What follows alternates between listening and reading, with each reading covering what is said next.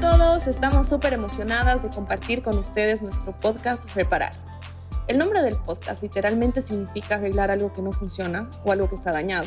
Y eso es de lo que vamos a hablar. Reparar es un juego de palabras y nosotros hacemos énfasis en el re, separado del parar, porque como ambas somos del occidente de Bolivia, del Collao, usamos la expresión re para decir sí, exacto o recontra. Entonces, en vez de decir sí totalmente, decimos re. Por eso, el nombre significa re, sí, debes parar para sanar. Detenerte lo suficiente para sentir y experimentar sanidad, aceptando, sintiendo y lidiando con lo que no funciona. Debes reparar para reparar. Vivimos a mil por hora, con un montón de estímulos y exigencias. Por eso hemos creado este espacio para frenar, mirar a nuestro mundo interior y caminar juntas y con ustedes en este proceso. Mati, contanos de qué temas vamos a hablar en el podcast. Vamos a hablar de nuestras metidas de pata, de propósito, de razón y fe. Le vamos a dar nombre y lenguaje a experiencias y aprendizajes emocionales, como procesos para restaurar nosotros mismos y nuestras relaciones.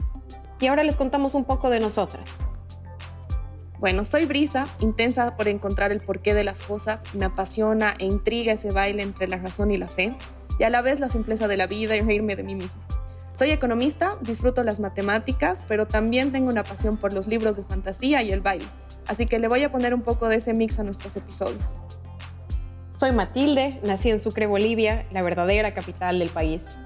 Estudié Relaciones Internacionales, así que es muy probable que le dé un tinte histórico analítico a los episodios. Me encanta escribir, aprender, enseñar, y en medio de mi seriedad tengo una niña interior que escapa de su escondite para hacerme meter la pata siempre. Somos dos chicas comunes y corrientes, y eso es lo que hace este podcast especial, porque nuestra intención es que este espacio sea real y que puedan verse y reconocerse a través de nuestras historias de aprendizaje. Y sepan que no están solos. Por eso los invitamos a escucharnos y juntos reparar para reparar.